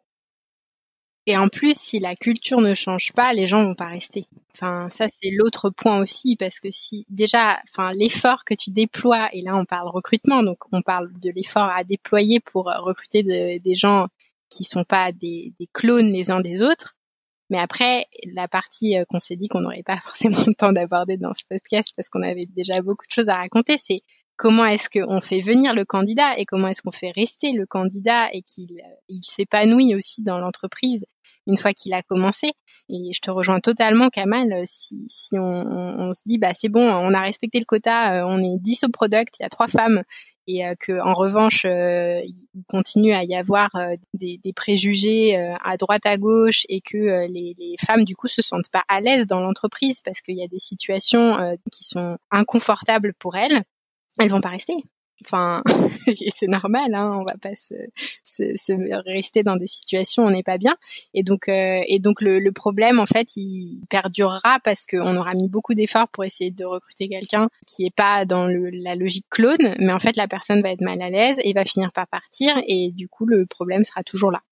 C'est vrai que c'est aussi quelque chose qui doit se s'infuser euh, dans, beaucoup d'endroits de la boîte pour que, pour que ça puisse être euh, considéré comme un succès. Et le recrutement, c'est euh, juste une des facettes du sujet, en fait. Merci énormément pour tous ces retours, pour tous vos conseils. Pour finir sur une note un peu plus légère, est-ce qu'on pourrait faire un tour de table pour que vous donniez chacun la liste de vos no-go en entretien? Et alors, je fais un mini disclaimer. Je sais pas si c'est utile de le préciser pour les gens qui vont écouter, mais le but c'est pas de moquer, mais c'est de montrer en fait la perspective du recruteur, justement pour euh, éviter aux candidats de tomber dans certains comportements. Bah, je, vais commencer sur ce sujet-là. Euh, moi, il y a un, no-go euh, assez assez fort de mon côté. c'est un candidat qui demande un salaire, un package, enfin comme on disait avec Marion, ça peut être plein de, dimensions des BSPCE. Et euh, du coup, je m'aligne, donc je fais l'effort de vraiment euh, rejoindre ses attentes. Et derrière, il renégocie en demandant plus sur euh, un des aspects. Alors ça, moi, j'arrête le process là, même si c'est un peu frustrant d'être arrivé jusqu'ici. Mais, mais, mais c'est vraiment bloquant pour moi. Alors, moi, moi de mon côté, un des trucs qui est bloquant, mais parce que et je, je, peux décrocher dans l'entretien en fait quand j'arrive dans ce genre de situation. Euh, c'est quelqu'un qui en fait utilise beaucoup trop de jargon. Et donc euh, j'ai l'impression de me retrouver dans la série Silicon Valley euh, avec quelqu'un qui abuse des acronymes, qui abuse de termes, euh, alors des termes anglais. Je, je, termes anglais, il y a beaucoup de termes anglais dans le product management, mais qui qui modifie, qui détourne et qui utilise beaucoup de jargon. Donc ça c'est un, c'est un vrai problème pour moi. Et pourquoi Alors au début c'était euh, uniquement une réaction épidermique et comme on l'a dit pendant tout ce podcast c'est pas bien. Il faut être hyper objectif lorsqu'on recrute. Euh, mais en fait je me suis rendu compte en réfléchissant un peu à pourquoi est-ce que ça provoquait cette réaction chez moi, c'est que le rôle de PM je le vois comme un rôle de traducteur. En fait il faut être compris de tout le monde dans l'entreprise. Il faut être compris des gens qui parlent business, il faut être compris des sales, il faut être compris par les développeurs, il faut être compris par tout le monde. Et le jargon en fait c'est une barrière. Euh, le jargon, les termes réservés utilisés par les PM, ça constitue souvent une barrière parce que bah, beaucoup de gens vont pas comprendre le langage qu'on utilise. Euh, on a dû en utiliser pendant ce podcast des termes réservés, mais voilà. Donc l'abus de ces termes-là, c'est très problématique. Il vaut mieux prendre une phrase pour expliquer clairement ce qu'on pense qu'utiliser un mot, un raccourci, un acronyme, euh, surtout pendant les entretiens. Parce que pour moi, le, voilà, encore une fois, le rôle de PM, c'est un rôle de traducteur. C'est quelqu'un qui doit faire passer les informations en les déformant le moins possible pour que tout le monde puisse être efficace. Et donc le jargon, pour moi, c'est ça va à l'encontre de ça. Moi, c'est euh, l'esprit de synthèse, la communication sans hésiter. Quand, quand je commence à, avec un candidat, euh, on parlait de, du screening assez rapide, euh, où on a un call assez court de prévu et que je demande au candidat de se présenter de façon assez brève, en quelques minutes, et que, et que ça part dans, dans un discours à la fois qui n'est pas structuré, à la fois qui est très très long. Là, c'est vraiment pas bon signe pour moi. C'est un gros gros warning. C'est peut-être pas un no-go, en tout cas, c'est un gros gros warning. Et le no-go, c'est vraiment euh, quand je commence à m'ennuyer. Euh, quand euh, au cours d'un entretien, je suis quelqu'un de, je pense en tout cas être assez à l'écoute. quand il y a quelqu'un qui, qui parle beaucoup et surtout qui prend pas le temps de, de sentir en face comment la personne ressent, qui qui est pas qui est pas dans l'échange. Euh, la communication, euh, il y a un émetteur et, et, une personne qui reçoit aussi. Donc euh, c'est vraiment dans les deux sens. Et quand il y a quelqu'un qui n'arrive pas à m'embarquer dans son histoire, pourtant qui parle de lui et qui est pas capable de, de, de parler de lui en y mettant un tant soit peu d'esprit de, synthèse ou de storytelling pour pouvoir parler de ses expériences, pour moi c'est un gros no-go. Et en général, ça valide avec mes clients derrière. Le peu de fois où je me suis dit, allez, peut-être que ça va le faire, etc. En, général, c'est un ressenti aussi que, d'autres personnes ont. Et, euh, et, ça, pour le coup, c'est assez, assez révélateur et gros no-go euh, de mon côté sur euh, capacité de synthèse, communication. Alors moi, je voulais parler d'un go aussi, parce qu'il y a, y a aussi dans l'autre sens. Et je pense qu'on on l'a, on l'a dit en filigrane à plusieurs moments, ça rejoint la notion d'humilité. Savoir dire je sais pas. Savoir dire en entretien quand on, quand on pose une question, bah là je sais pas. Et en fait, on enclenche la discussion dessus. Donc ça, c'est vraiment des la, la, la transparence, l'humilité, euh, c'est des choses qui qui me donnent vraiment envie d'avancer avec un candidat, même s'il y a peut-être d'autres aspects qui sont euh, qui sont pas exactement là où j'aimerais qu'ils soient. Ah, je valide ton go, je le prends aussi. et, euh, et le dernier go, c'est la motivation, parce que ça, c'est quelque chose qui se ressent. Et, et quand si vous êtes motivé par un poste, ne vous posez pas la question 36 fois de savoir si vous avez le droit, oui ou non, de mettre un petit message au CPO, à la RH en plus, juste parce que vous avez envie et que le poste vous parle. Parlez avec le cœur si vous avez vraiment, vraiment envie de rejoindre une boîte. Ça peut vraiment faire toute la différence euh, par rapport à d'autres candidats. Et ouais, je vais redonner un, un go moi aussi. Ce qui, ce qui met généralement un énorme plus, c'est les gens qui à travers tout le process, alors déjà, un, sont cohérents, donc ça c'est hyper important, la cohérence dans les différentes étapes de l'entretien, euh, mais qui à travers différentes étapes et les différentes discussions qu'on va avoir au, cours du processus de recrutement vont, parler des équipes avec lesquelles ils ont travaillé. Quelqu'un qui va me parler de l'engineering manager avec qui il a travaillé, qui, euh, avec qui il ou elle a adoré travailler, c'est hyper important parce qu'en fait, ça montre que la personne a de la considération pour les équipes avec lesquelles elle travaille, se rend compte du rôle que les gens ont joué dans son parcours plus ou moins euh, alors on va mettre un anglicisme successful, je, je, trouve pas le terme là. Et donc pour moi ça c'est hyper important parce que le PM n'arrive à rien tout seul. Le PM est, un élément d'une équipe et les gens qui sont capables de mettre en valeur le travail des équipes dans lesquelles ils ont été amenés à travailler, ça c'est hyper important et c'est un gros facteur de go pour moi. Merci énormément pour votre participation, pour votre temps, pour vos conseils. Merci beaucoup. Merci à toi. Oui, merci Estelle. C'était une chouette discussion. Euh, on a on avait beaucoup de choses à raconter, donc euh, j'espère que c'était utile pour les auditeurs. Merci beaucoup Estelle. Juste un mot avant de vous laisser. Si le contenu de cet épisode vous a plu, vous a intéressé et que vous souhaitez vous en servir pour votre propre process de recrutement, sachez que j'ai consolidé un document qui regroupe justement les différentes étapes que nous avons évoquées durant l'épisode et vous y retrouverez à la fois le, contenu de l'enregistrement, bien sûr, mais aussi quelques ressources que nous avons évoquées durant la préparation et que nous n'avons pas mentionnées dans le podcast. Pour l'obtenir, il vous suffit de m'envoyer un mail à hello@theproducttape.com. À bientôt. Si vous avez écouté jusqu'ici, c'est probablement que cet épisode vous a plu. Si c'est le cas, je vous invite vraiment à vous abonner pour ne rien rater des prochaines sorties. Et si vous voulez m'aider à faire connaître le podcast, vous pouvez lui laisser 5 étoiles et en parler autour de vous. À très vite!